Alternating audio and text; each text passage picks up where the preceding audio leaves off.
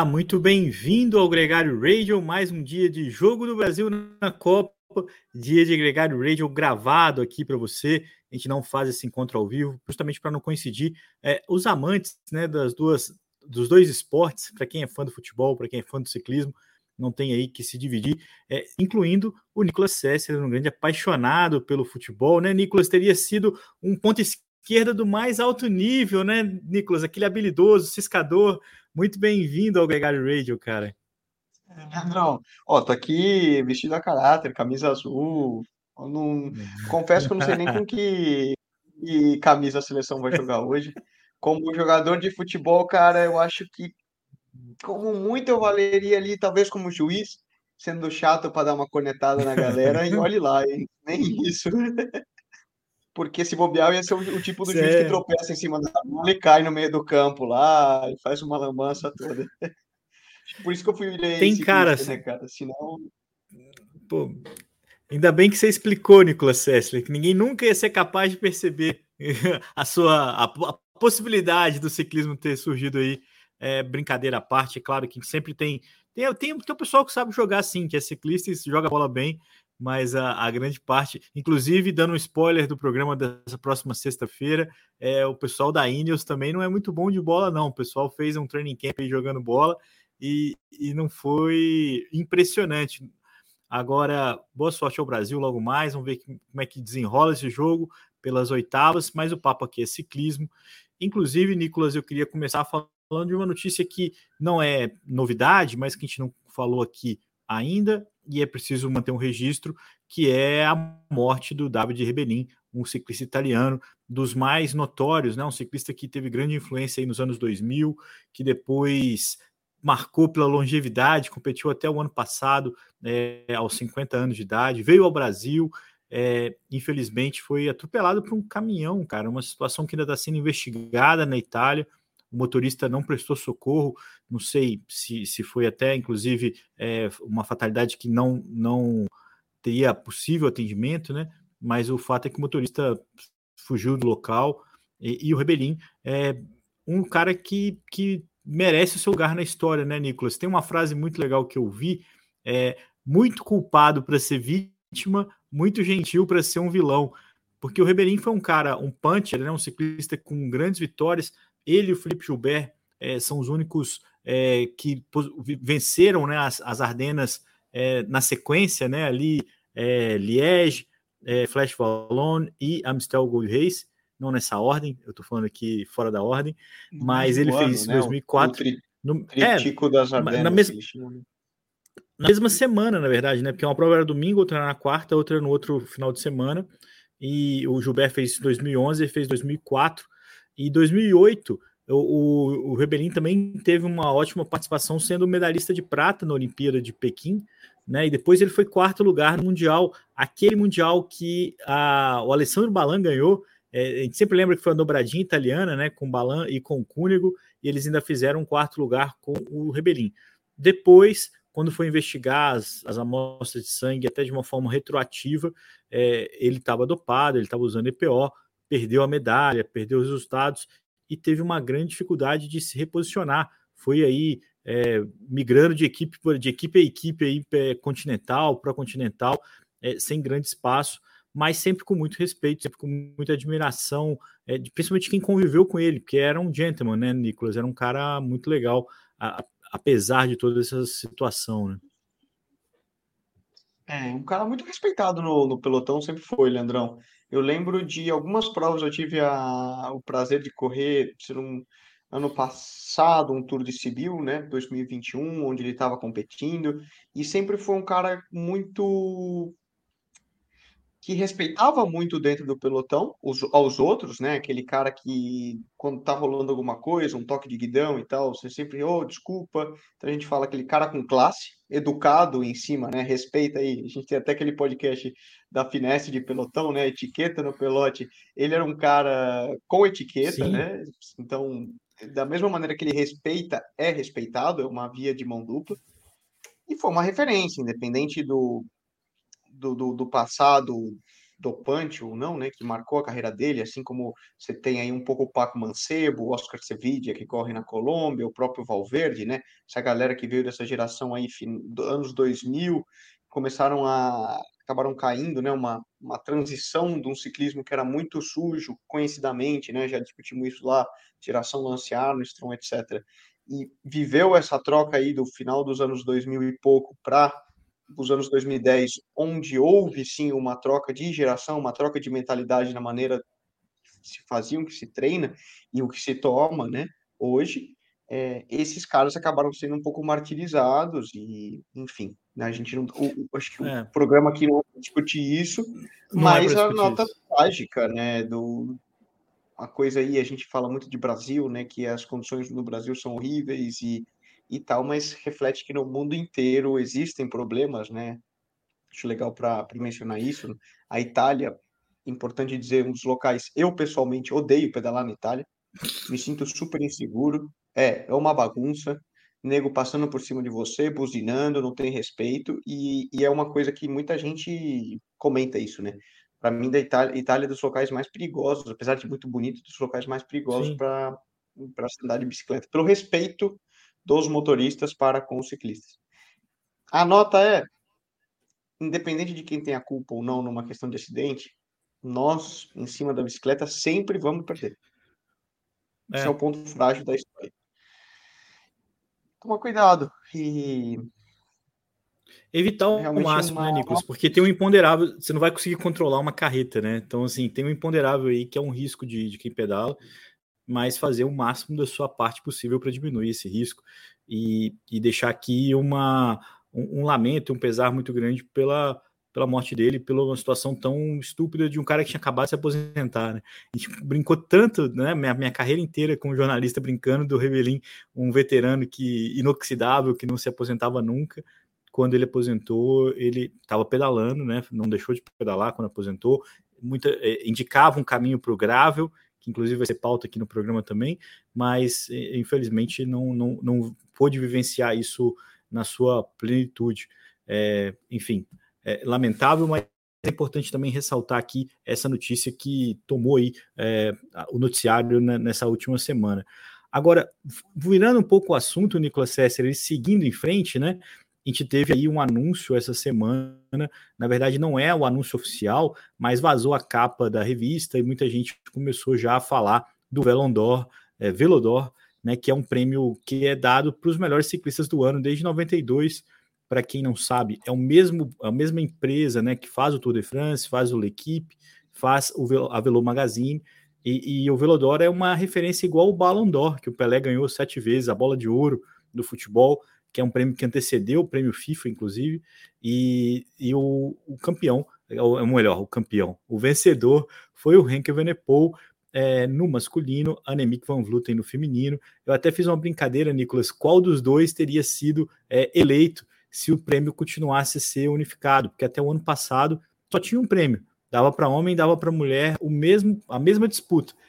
Coincidentemente, eu achei muita coincidência, você não achou não? Justamente esse ano eles separarem os dois prêmios, é, premiando o feminino separado.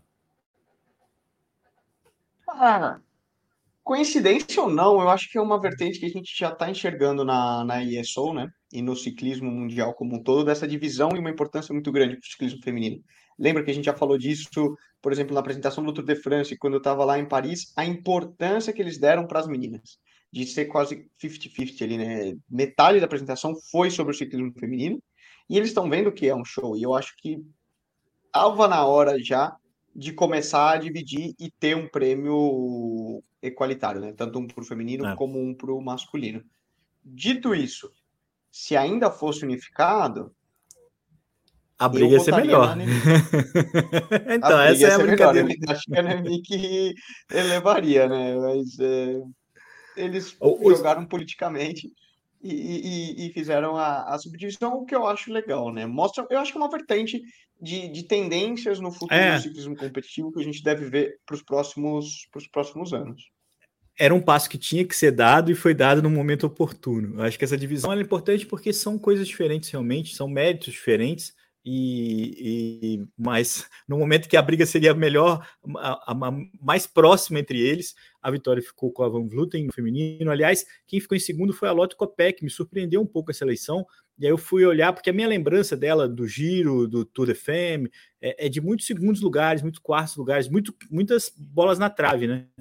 Mas ela teve uma temporada muito constante, finalizou com vice-campeonato mundial, depois ela foi campeã mundial na pista mas lá no comecinho do ano, quando a temporada ainda estava esquentando ali nas clássicas e tal, ela ganhou o Estrade Bianchi e a Volta de Flandres, ambas as provas batendo a Annemiek van Vleuten. Então acho que essa é uma é, a Van Vleuten não só é, ganhou o prêmio, como fez a, a, segunda colocada que foi capaz de vencê-la, né? É, o terceiro lugar, lugar, ficou com a Ferran Prevot, que, que ganhou tudo no mountain bike. Tem um é, eu, eu ia falar da Pauline justamente, mas tem um, um, um ditado que fala-se muito na, na, no ciclismo europeu, Leandrão, que você é tão bom quanto a tua última corrida. Então parece que coisas que rolaram lá em fevereiro, março, abril, a gente esqueceu, né? Tá muito distante. E, e a gente lembra do, de quem fechou a temporada muito bem, hein? de Renko, de Annemiek, enfim e, e, dos nomes que estão frescos na memória agora, Vanderpool, Pitcock, é, que são os nomes que a gente está escutando e assistindo agora. Mas se eu te perguntar, é verdade, né, cara? Quem ganhou em março, lá em fevereiro, a abertura é. da, da Omloop? Ah, não sei. É. Então, às vezes, tem, tem gente que foca muito nisso e daqui daqui dois, três meses, quando a gente estiver de novo lá na temporada de clássicas e os caras começando a ganhar, a gente só vai estar tá falando desses nomes. Mas muito um lembrado, exemplo disso, a, a, própria Marta Cavalli também, que foi a, a, outra que conseguiu ganhar da Van Vluten na Flash Valone e que foi muito bem no Giro de Itália. Lá ela não ganhou da, da Van Vluten, mas ficou em segundo. É, fez uma temporada muito boa, mas foi de mais a menos. Né? Ela não terminou o ano tão bem, sofreu com lesões, ela sofreu uma queda gravíssima no Tour de France, é, daquela menina que tentou é, ela parou no meio do pelotão ali e levou a Marta Cavalli junto. Ao contrário, a Cavalli parou num acidente, a menina veio tentando passar pelo meio da, da, da queda e atropelou a Cavalli. Mas o fato é que ela, ela teve menos holofote né, do que as outras em função dessa conquista do primeiro semestre. No masculino, Nicolas, outra coisa que mostra isso é que o Jai Hindley ficou em nono lugar, é, o campeão do Giro de Itália. Aliás, campeão do Tour de France também ficou fora do pódio, porque o Jonas Vingegaard ficou em quarto lugar. É, quem ficou em segundo foi o, o Walter Van Aert e o Tadej Pogacar em terceiro. São três grandes nomes, né, Nicolas? Eu acho que a gente tem um privilégio, né? O Renko ganhou uma monumento, ganhou uma grande volta e ganhou o Mundial no mesmo ano. É, é mais do que justo o Renko é, ter é, esse mérito de ciclista do ano na temporada. Eu acho que isso é um prêmio é, você pode discutir pequenas. Se, se o Renko é o melhor ciclista da atualidade, acho que essa é uma pergunta que você pode fazer, mas que esse ano é, ninguém conquistou mais do que se propôs a conquistar do que o Renko Evenepoel, acho que isso não tem a menor dúvida. A minha opinião aqui agora. Não, não, não. É, por mim, pelo carisma e por pessoa, eu ainda sou do fã-clube do Pod, né? É, e ganhou muita coisa também. Mas aí, né, aí na, na, questão da votação eu não, não, não posso entrar. Eu acho que os dois tiveram uma temporada e o Renko ganhou. Cara, ganhou o Mundial e uma grande volta. O Pod não, não ganhou uma grande volta e não ganhou o Mundial esse ano. Apesar de ter ganho muitas coisas, e para mim é o melhor ciclista da atualidade. Mas, falando de temporada, é fato. Acho que o Renko, com, com o adicional ali do Mundial e de ter ganho, né? A, a, vamos falar, ele ganhou, como você falou, o que ele se propôs. É, é claro que, inclusive, ele deve ir para o Giro de Itália, é, mais uma vez fazendo a carreira dele um pouco meio que é, sem um confronto direto ainda com o Tadej Pogacar, com o próprio Jonas Vindiga, ainda escolhendo um pouco o seu caminho, mas parabéns para ele, é um grande mérito. Foi muito bonita a forma como ele ganhou tanto o Mundial quanto o, o a Liège-Bastogne-Liège. Então, assim, os dois grandes marcos, né, além da, da Volta à Espanha, que para muitos é a terceira mais importante das grandes voltas, mas é uma grande volta, é um feito enorme para ele também. Fez um ano muito, muito, muito bom e vai tentar aí voltar ao Giro de Itália é, para poder continuar essa, essa carreira em altíssimo nível. É, a, gente fica, a gente fica aqui babando né, na expectativa, né, Nicolas? Um grande mérito. É, aliás, Nicolas, é, o, o, momento que esse final de semana também marcou privilegiado aqui para a gente de poder acompanhar é, os três galácticos novamente alinhando juntos, né? O Tom Pidcock, o Walt Van Aert e o Mathieu Van Der Poel. Na prática, na prática, na prática, a gente não viu um encontro entre os três, né? Porque o Pitcock né, a gente viu na largada, o Van Aert a gente viu duas voltas ali, depois só perseguindo, o Mathieu Van Der Poel foi embora, é, abriu uma grande vantagem, assim, dominou a prova inteira, né? Não foi uma briga de titãs, mas foi a primeira vez aí nessa temporada do ciclocross que o Mathieu Van Der Poel, o Van Aert e o Pitcock largaram juntos. Já apimenta um pouco mais, né, Nicolas? Eu assisti a prova, fiquei mais curioso em acompanhar ali o pessoal passando pela areia e tudo mais. Sem dúvida, esses três nomes trazem uma outra dimensão para o ciclocross, né? Ah, cara, é, eu, eu, eu, sempre falo, né? Uma corrida de bicicleta é um show de rock and roll. Você vai no Rock in Rio, segue sendo um Rock in Rio muito legal, mas dependendo das bandas que vierem tocar, o negócio toma outra proporção, né? Sempre tem anos que, vamos dizer, eventos aí que são um pouquinho mais, um pouquinho menos. E uma corrida de bicicleta é o mesmo. Vamos pensar, a temporada de ciclocross até agora, né, não tinham, não tinham se encontrado onde os três principais nomes da modalidade, como você falou, Mathieu Van Der Poel, o Walt Van Aert e o Tom Pitcock, tivessem correndo ao mesmo tempo os três na mesma linha de largada, né? O, o Pitcock talvez foi o primeiro que começou a competir no ciclocross, dada a periodização dele, depois entrou o Van Der Poel.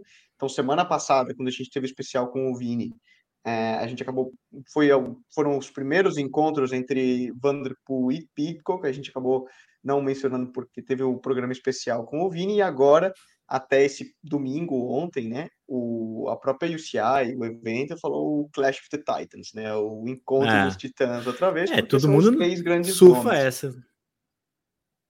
Claro, e é muito legal. E, pô, todo mundo, certamente a visibilidade, a audiência subiu muito. Importante dizer que você falou, não rolou ainda aquele Clash of the Titans que todo mundo quer ver os três ali no pega rodando junto, um pouco pela situação de, lembrando, era a quinta rodada da Copa do Mundo, então já tem um ranking de pontuação da Copa do Mundo que está é, ongoing, está rolando, e dado isso, e pelo ranking UCI dos três, eles acabam largando no grid de largada ainda em posições muito distintas, né? o que transforma a dinâmica da prova um pouco mais complicada, no sentido que um está largando lá atrás, vem fazendo uma prova de recuperação, o outro já está na frente, e isso no ciclocross, assim como fazendo um paralelo com o pessoal do mountain bike, por exemplo, como no cross country, isso faz uma diferença muito grande, tanto na estratégia de prova quanto no gasto energético. Né? Então, quando a gente começou a ver a prova, é, tanto o Van Aert como o Pitcock fazendo uma prova de recuperação, o Vanderpool já estava lá na frente e é, é. realmente arrematou o resultado do, do domingo. Lembrando até que a prova foi na Bélgica, Antuérpia, mas é um circuito muito próximo e, e que o Vanderpool tem muita naturalidade. Ele mora ao lado, né? Antuérpia fica quase na fronteira com a Holanda, apesar do Vanderpool ser holandês. Ele, ele mora ali ao lado e é um circuito que ele sempre gostou muito e sempre quis vencer. A gente até viu fazendo um repasso no final de semana. No sábado também rolou uma outra prova, né, do Super Prestige, onde o Tom Pitcock ganhou, batendo o Vanderpool, eles estavam rodando por um tempo, o Vanderpool tomou um tombinho, estava hum, numa curva boba, né, não era nem... Sabe o que, que ele... Até sabe uma que ele curva falou? no paralelo. Ele se distraiu gritando com a torcida. Ele estava discutindo com o torcedor, ele, ele, ele, se desconcentrou com a torcida do lado.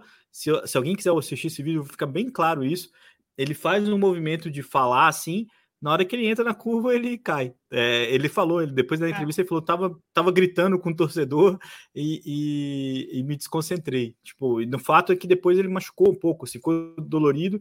E aí, aquele estilo, né, né melhor estilo galáctico Vanderpool possível, falou: a melhor forma quando você tá com dor é, é acelerar e disputar novamente para a dor passar mais rápido. E aí, isso foi isso que eu fiz. É, e aí, a verdade é que no Voltou, dia seguinte. Mas na verdade, ele levantou, na verdade, ele levantou o pé, né? Porque ele terminou ali 12, 13 terceiro. Ou seja, depois que ele. Mas não caiu, abandonou. Isso é um mindset. É, ele não abandonou, só terminou a prova ali, terminar de rodar, e no dia seguinte foi lá e pá, colocou. Colocou ali e falou: gente, não tem, não tem para ninguém. Eu ganhei. Coloquei um minuto e foi realmente superior.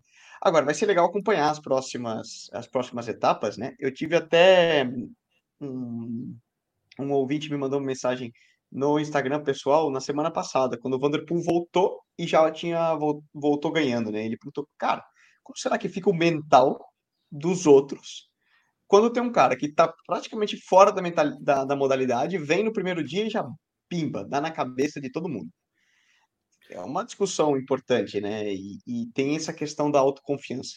Tanto para o Vanderpool, vamos pensar, tanto para o Van Aert, na hora que ele volta a competir, de ele nas sensações e o feedback que o corpo dele dá, quanto para os outros, né? De novo, é. É, desmorona mentalmente a todos os outros que estão competindo na temporada de ciclocross de maneira fixa. Então, Michael Van Turnhout, Eli Iserbyt, Lars van der Haar, é, todos esses nomes que a gente fala e que são mais é, especialistas do ciclocross. Como tem outro ponto da moeda, quando um cara como o Vanderpool, por exemplo, entra na primeira corrida e ele já dá na cabeça de todo mundo, ele cresce em autoconfiança, ele cresce para as provas seguintes e continua essa moral. Agora vamos ver, a temporada de ciclocross tem o ápice dela nessas semanas natalinas, é o principal aí, eles têm na Bélgica, Holanda, é, são os acontecimentos, eles têm provas quase todos os dias durante o Christmas period, então eles têm provas só mesmo no dia 25 não tem prova, e no dia 1 não tem prova, mas depois dia 31, dia 26, fazem uma sequência muito legal e normalmente costuma ser o pico da temporada dos especialistas de ciclocross essa semana do, do Natal, porque é uma semana que tem muita gente assistindo, tem mais interesse midiático e, e, e eles buscam justamente estar tá, tá no pico de performance. Até lá, essas e... próximas semanas são um build-up. Então a gente viu o Van Aert justamente voltando essa semana, né? Só concluir a periodização, voltando essa semana por quê? ele vai certamente crescer em estado de forma. Ele falou da prova de ontem, ficou muito satisfeito, mas notava uma certa falta de ritmo de competição, que é super é, normal. É normal. Obviamente, com duas semanas, ele, o objetivo é estar em pico nesse período principal, mais midiático, tem as principais provas e dá todo um, um, um retorno e onde ele quer performar melhor. E o Mundial no final de janeiro, que é também uma coisa, um evento importante para todos eles, porque vale um título mundial e vale uma camisa arco-íris e vale toda uma moral ali, como a gente tem visto o Tom Pidcock usando a, a camisa e a bike personalizada ao longo dessa temporada. Agora, respondendo seu amigo que, que te perguntou sobre a moral, sobre a cabeça dos outros, o Lawrence Swank terminou em quarto lugar, cruzou a linha de chegada comemorando, porque ele manteve e ampliou um pouquinho a liderança na, no ranking. Ele usa uma camisa distintiva também, branca e vermelha, e então, assim, é, ele, o Beat, que ganhou o ranking ano passado e que está em segundo agora, é, ganhou as primeiras etapas da temporada e tudo mais, estão disputando um campeonato à parte aí pela classificação geral. É, talvez os três galácticos não tenham né, a, a periodicidade para conseguir entrar nessa briga pelo ranking, e até parece um pouco que estão é, contentes ali de que tenham duas, duas disputas, né? A, a exposição dos caras, dos big names, quando eles estão na prova, e essa galera que é especialista, que está brigando pela classificação geral. É, como eu falei, o quarto lugar chegou comemorando ali, levantando os braços, porque ampliou a liderança dele. Situação parecida, Nicolas, com o feminino. É, no feminino, a geração 2002, né, a geração do Penta ali, as três é, neerlandesas, a Puck Petersen, a Van Empel e a, a Rouge, é, seguiram dominando o pódio. A Marianne Voss, mais uma vez, não disputou, é, ela que é a campeã mundial, assim como ela fez no ano passado, escolhendo muito bem quais são as provas que ela vai participar, é, é, dosando né, a energia dela, enquanto essa garotada aí de 20 anos está podendo correr dia após dia sem o menor transtorno. A Van Empel venceu mais uma vez, acho que é a quinta vitória dela em oito etapas. Então, assim, é um domínio, é uma, uma temporada muito é, vistosa para ciclista é, da Holanda, né, dos Países Baixos. É, vai aí retomando, né? Porque a Puck Petersen ganhou semana passada, então ela retoma o topo aí dessa competição. A gente sempre lembra que tem as outras provas que fazem parte do calendário ciclocross, mas aqui no Radio a gente acaba falando principalmente da, da World Cup para a gente conseguir ter uma linha, ter uma lógica aí, é, não se perder demais.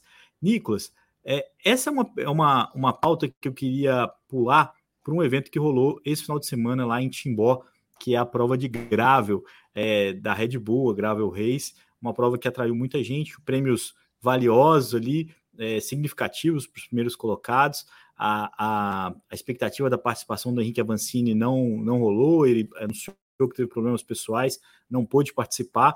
Mesmo assim, muita gente legal por lá, inclusive é, um campeão mundial, o Thiago Ferreira, campeão de maratona, que venceu a prova, é, e também é, o Ulisses Abud, nosso gregário tech aqui, que participa com a gente dos programas, ficou em segundo lugar. E o André Gor, que é um ciclista é, contra-relogista, super campeão na estrada, também tem participado das provas de mountain bike, ficou em terceiro é, no masculino. Só falando aqui antes que no feminino, a Flávia Oliveira, que já vem competindo grável com alguma frequência, veio para o Brasil competir essa prova e ganhou, e ganhou com autoridade, é, batendo a Bia Neres, que é uma, uma triatleta, uma ciclista que também compete provas amadoras em muito bom nível. E em terceiro lugar ficou a Tamires Radats, que assim como o André Gor, é uma especialista de contrarrelógio, é campeã nacional várias vezes já da equipe Havaí, com a equipe Havaí, e agora também tem experimentado um pouco mountain bike. Por que, que eu falei tudo isso, Nicolas? Porque eu queria saber um pouco da, da, da sua impressão da salada que se tornou o Gravel, onde o campeão de XCM, que veio do Brasil Ride, o Thiago é um cara que você deve conhecer bem, é, vai e ganha. É, o Ulisses, que é um cara que já competiu de tudo e já competiu brasileiro elite de estrada é, e tem se dedicado ao Gravel, é, é, superando um ciclista que é contrarrelogista. É, é um saladão ali e é, um, e é sempre empolgante, né? A, esse tipo de, de cenário, né? Cara, eu fiquei aqui roendo as unhas, né, para estar tá lá e começar, porque, cara, é muito legal a dinâmica do gravel. E você mencionou até pegar um, um, um gancho para as meninas, por exemplo. A Flavinha Oliveira, que é uma ex-ciclista profissional de estrada e hoje dedica-se quase que full time similar ao Ulisses na modalidade do gravel, está se especializando. A Bia Neres, atleta profissional. A Tamires, a Raíza Golão também, campeã brasileira Correu. de cross country, representante do Brasil nas Olimpíadas, também competiu, fez terceiro na última etapa. O, a última etapa do masculino foram dois dias de competição, né? É, foi vencida pelo Filipinho, é, da equipe da equipe Air, que é o, é o atual líder do ranking brasileiro de estrada. Ou bem, seja, bem, é, olha é. Que, que salada de fruta legal e como está se mostrando uma modalidade que proporciona possibilidades e está juntando aí um pouco todos os universos da bicicleta, né? E isso é, é muito legal. E, e, dá um mérito também, né, para a Ana Lídia e para a Red Bull pela iniciativa de trazer um evento dessa proporção para o Brasil e com nomes de, desse peso. Acredito como a gente tem visto nos, nos Estados Unidos, a gente tem visto um pouco na Europa também, ainda que a Europa um pouco mais. A Europa está, vamos pensar num cenário similar do Brasil, pouquinho mais avançado, mas a referência mesmo está nos Estados Unidos. E a gente tem visto a indústria da bicicleta investindo muito em cima do gravel e tendo uma aceitação muito grande, justamente por você conseguir trazer todos os universos, vamos pensar, só os downhilleiros que ainda estão faltando, né? é, na parte do mountain bike. É. Mas o resto está conseguindo agregar todo mundo, né? O, o, é uma prova longa, né? Foram 150 quilômetros, 130 e poucos no, no, dia seguinte, então é uma prova exigente é, que percorreu o Vale Europeu, que é um circuito de cicloturismo, é, boa parte dele, né? É, de terra e, e, fugindo do asfalto, é, o que permite também uma logística diferente das provas de estrada, né? Que são cada vez mais difíceis de realizar no Brasil é, eles conseguiram ali um equilíbrio. É, é uma região próspera de, de eventos, né? Expectativa para a prova, o CI Gran Fondo, o ano que vem, lá em Pomerode também, que é uma. Aí sim, asfalto e, e também na, na, no mesmo cenário. E, mas a, a, o que eu queria te perguntar é o seguinte, porque nessa salada a gente tem então contra-relogista, a gente tem líder do ranking nacional, a gente tem cara de XCM, a gente tem a Raíza que é XCO e XCM, mas qual que é o perfil que você acha que vai ser o perfil de um cara que pode se dedicar ao gravel. É o cara que vem da estrada, que nem sempre foi um protagonista e que tem uma capacidade de ser gregário, de ficar ali horas e horas na ponta. É, onde onde está o caminho do gravel é, como perfil de competidor? Ou, porque a sensação que eu tenho é que essa mistura só existe porque ainda não tem uma identidade própria muito marcada e também porque as, os outros esportistas, né, das outras modalidades, acabam tendo espaço para poder correr, né? Tipo, o próprio ausência de provas é, no ciclismo de estrada, por exemplo, é um grande indicador para o Filipinho ter corrido é, uma prova como essa. Se tivesse uma volta, se tivesse uma outra competição é, válida pelo ranking, talvez ele pudesse ter mudado um pouco a prioridade. Mas onde está o, o, perfil do ciclista é, de grave, Nicolas? Cara, fisiologicamente, o que a gente tem visto, né, até falando com o Ulisses, é, é necessário um cara que tem uma capacidade de endurance e capacidade aeróbica muito elevada. Vamos pensar, um motorzão diesel grande, fazendo uma analogia aí para ficar mais simples de entender. Esse cara que consegue sustentar intensidades relativamente altas por muitas horas. Então, você pensa no Thiago Ferreira, campeão do mundo de maratona, ele é um motorzaço, sempre foi conhecido de aquele cara que coloca um ritmo e vai embora.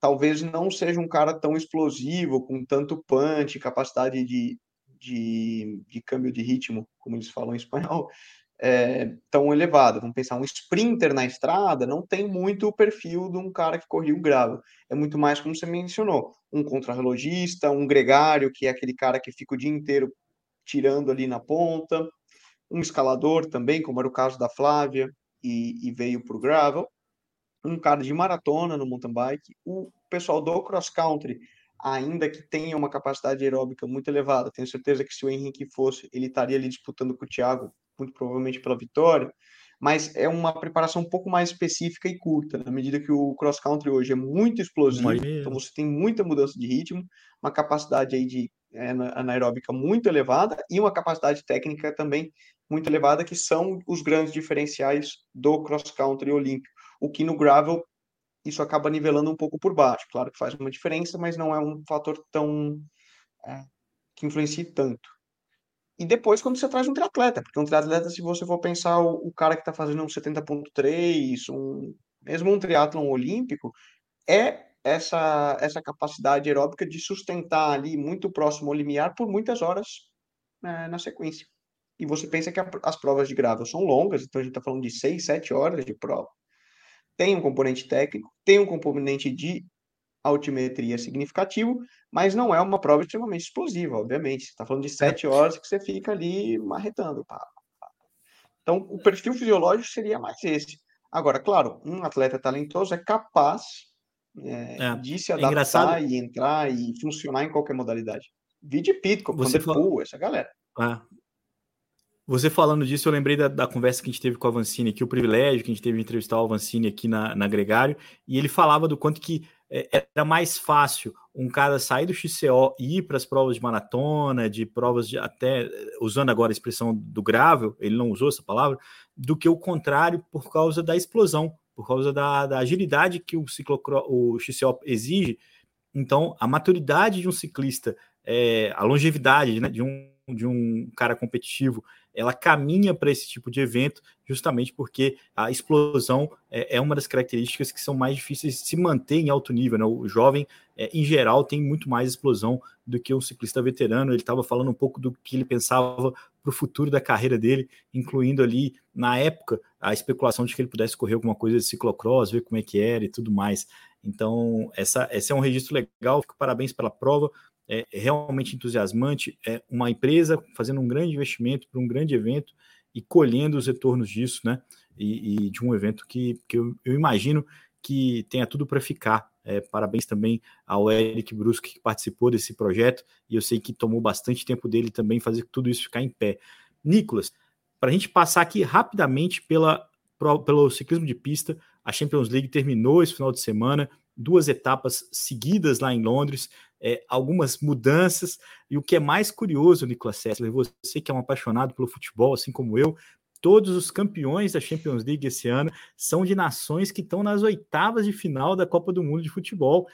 Olha só como é que. Como é que e nem sempre o país que ganhou é, no futebol é, ganhou lá, por exemplo, a Austrália bateu a Holanda. É, o, um resultado mais surpreendente entre todos, entre todos esses aí para mim o Larsen, que vinha liderando a prova, teve um dia ruim, é, um dia ruim, um quarto lugar é, na sexta-feira, na quarta etapa. Com isso, o Richardson, é, exatamente, entre aspas, total. Só que os dois estavam assim, primeiro, segundo, primeiro, segundo, primeiro, segundo. Vem um quarto, 13 pontos, numa briga que só tem 17 e 20 ali trocando primeiro e segundo lugar. Foi decisivo para o australiano levar o prêmio de melhor sprinter, melhor velocista é, dessa edição da Champions League, assim como ele, a Mathilde Gross, que não é mais rápida que uma P, né? Isso é muito importante deixar claro. É, foi a que venceu no feminino, francesa, é, foi a vitória mais folgada é, de todas essas é, disputas da Champions League desse ano, a maior vantagem foi a dela. É, lembrando também aqui uma importante nas provas de endurance. Então, no, na velocidade levou o Matthew Richardson da Austrália e a Mathilde Gross da, da França. No, no, nas provas de endurance, a disputa foi muito acirrada.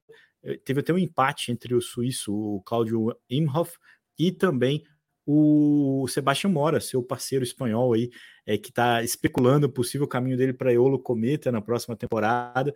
Os dois chegaram juntos, sem ter vencido nenhuma etapa ao longo do. nenhum, nenhum evento ao longo das cinco etapas, sempre ali é, muito consistentes, chegaram empatados, valeu o melhor resultado do Wim Hof na última etapa, é, no último evento. Isso deu a ele o título da, dessa classificação. No, no feminino, a Jennifer Valente, norte-americana, é, bateu a Kate Archibald. Essa disputa foi acirrada do começo ao fim, é, pontinho a pontinho também, assim como a do Lavison, e a, a Jennifer Valente se valeu aí de um dia não muito bom, esse sim fora do top 5 da, da Kate Archibald, é, para poder martelar o título, três pontos apenas a diferença dela. Então, ó, Estados Unidos, que já está fora da Copa, ganhou com a Jennifer Valente, a Austrália, que está fora da Copa, ganhou com o Richardson, a Mathilde Gross, francesa, que também passou para as quartas de final, é, levou na velocidade feminina, e o suíço, o Claudio Imhoff, que ainda vai disputar ainda sua sorte nessas oitavas de final, levou no masculino Nicolas Sessler. Aqui a gente faz Marcelo Adnet aqui, as conexões da, das duas eventos. Confesso que o Tico e Teco aqui meio lesado, não entendi tua conexão de Copa do Mundo não, mas só vou falar que valeu. Beleza, vamos não. lá, então bora para a próxima. Os protagonistas, então vou resumir, os protagonistas são nações que estão nas oitavas de final, é, mas isso quem, quem não está acompanhando a Copa, de fato, vai ter mais dificuldade de entender. Mas é, é, é, legal. Não tá na quarta de final na minha conta, tá? Tá nas oitavas de final, perdeu ontem, na verdade, para para Holanda. É, jogou bem, jogou bem, jogou com chance. E, e quase. Agora eu me entreguei, é, então. É, Nicolas eu tô aqui enchendo sua bola, falando que você é um, um boleirão e você dá uma dessa. Não, brincadeira, Nicolas. Brincadeira todo mundo também, que a gente tá se alongando. na bola, eu falei, gente tropeçou na bola. Mas é uma, brinca... uma coincidência que desmistifica a ideia de que para ser bom no esporte você tem que ser ruim no outro. Essa Champions League é só um indício disso. Nicolas, voltando para a estrada e, literalmente para o ciclismo de estrada, a gente teve duas notícias, uma menos ruim, que foi a fusão da Androni, agora Sidermec, com a equipe GW Shimano, né, colombiana. A equipe do Giovanni Sávio era pro Continental, Drone Hopper, Sidermec. Agora ela vai ser uma equipe continental, mas salvou a pele aí do, do não só dele, mas de bons ciclistas que fazem parte dessa equipe. Enquanto isso, a BB Hotels liberou seus ciclistas para acharem novos lugares. Muito provavelmente esse projeto Pro Continental, que estava muito vistoso e muito promissor, é, vai ser continental o ano que vem. Vai tentar sobreviver aí, é, respirar, se manter vivo mas longe da expectativa que foi criada pelo Jerome Pinot, né, que era o dirigente da equipe, e com isso alguns nomes já deram linha, entre eles o Raymond Sinkadan, que tinha ido da Grupama FDG para trabalhar é, no trem de embalada da BB, é, migrou para a Alpecin, foi na verdade uma joia para a Alpecin, porque é uma equipe com bons velocistas, né, e, e traz um, um bom embalador para o time. Agora, a grande pergunta é para onde vai Mark Cavendish. Agora sim, o compromisso que ele tinha pré-assinado com a equipe não funcionou, ele está no mercado e tem muitos poucos lugares para ele, Nicolas Sessler. Eu, eu tenho a impressão que se ele conseguisse ficar na França seria um ótimo negócio, tanto na Total Energies é, quanto na Arkea, ele teria bons lugares aí para ele, mas o que mais se fala é um possível caminho dele para a equipe Israel, que é uma equipe que teria aí uma, uma grana para poder bancar esse, esse ciclista, mas não tem é, a garantia de que vai correr o Tour de France desse ano. Entrou numa roubada o Mark Cavendish, Nicolas Sessler. É, são essas coisas que às vezes é, negociações e, e tal, ele apostou pelo projeto da BIB, né? Houve muito rumor em volta da ida dele para a equipe, mas já vão aí uns dois, três meses de que isso não concretizou e essa semana saiu a real transferência. Especulando, para mim, dos nomes aí que fazem mais sentido, você pensar uma Total Direct Energy, ele já tem o Sagan, já tem algumas coisas que, que pesam. Arqueia poderia ser interessante, mas, mas é um local. Exato, tem um problema. É, agora, no, no, caso do Kev, não, né, pela, pela Specialized, mas uh, Israel, para mim, é o mais lógico, que tem caixa, precisam, eles, Israel perdeu a licença ao Voltur pela questão de, de relegation, que a gente já falou muito ao longo do ano, e precisam de algum nome de muito peso para ter o, o convite para o Tour de France garantido, né? Que ele, hoje eles não têm.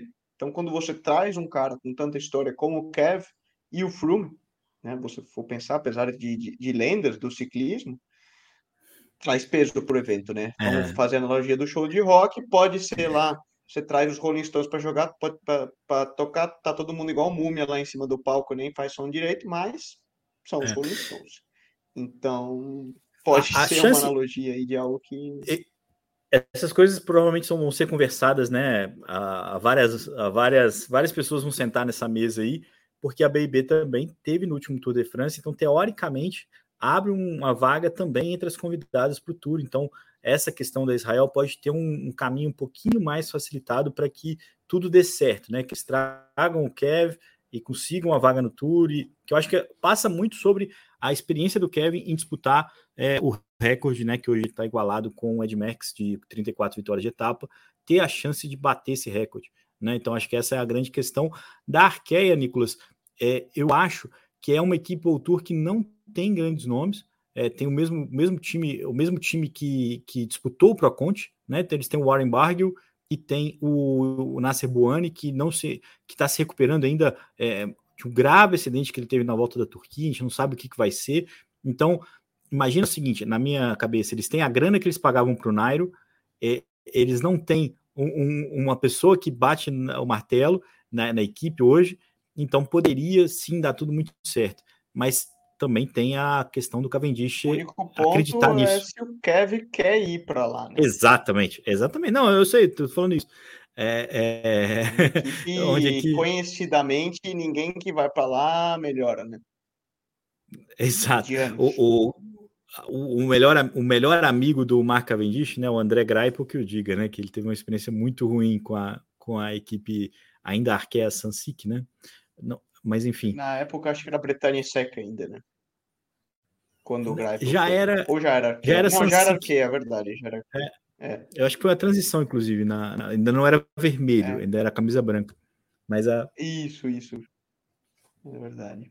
Bom, isso quer dizer, Mas, Nicolas é, Sessler, que a gente vai ter um dezembro ainda de muito suspense, exatamente. São vários nomes da equipe que estão aí no mercado agora. O Chesbow, por exemplo, que é o da, foi da DSM para lá, entrou numa barca furadíssima. É, tem também o Axel Lohans, que foi muito bem nessa temporada está sendo sediado pela, pela Ineos existe uma especulação que o Koretsky, né, o que veio do mountain bike, o Vitor Koretsky, pode ir para Bora.